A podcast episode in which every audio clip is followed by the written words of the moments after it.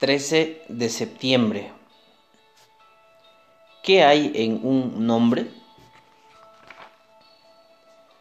Gibb Harding, un predicador metodista, en honor al famoso predicador John Wesley, le puso ese nombre a su hijo, reflejando así sus aspiraciones para él.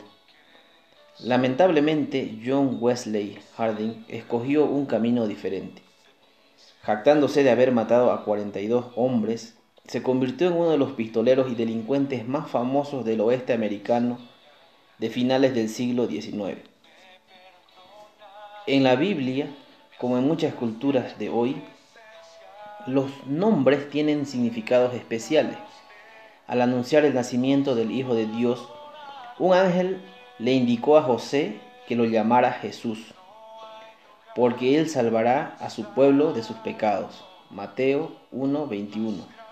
El significado de su nombre, el Señor salva, confirmaba su misión de salvar del pecado. A diferencia de Harding, Jesús vivió de manera plena y cabal a la altura de su nombre. Mediante su muerte y resurrección completó su misión de rescate.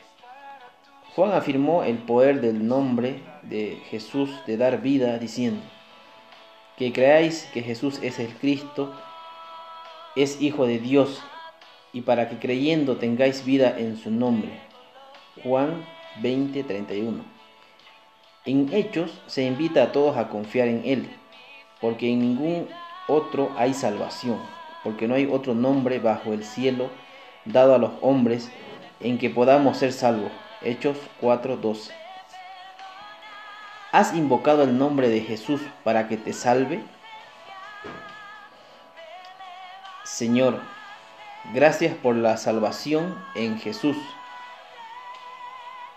Que tengas un bendecido día y recuerda, el nombre de Jesús también significa su misión, buscar y salvar a los perdidos.